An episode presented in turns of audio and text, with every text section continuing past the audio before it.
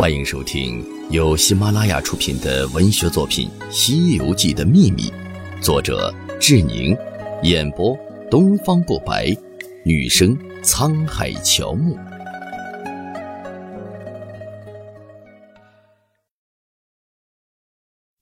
第七十五章《西游记》作者之谜一，《西游记》重要的最终作者是谁，还是一个有待进一步研究的问题。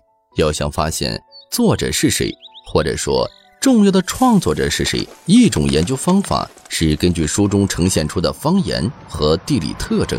研究表明，《西游记》的作者当中一定有操江淮方言的人。有淮海特征方言、吴语方言多个，另有如北方方言和南方川鄂湘一带方言。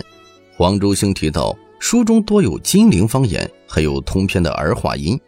试听结束，欢迎至官方版订阅收听。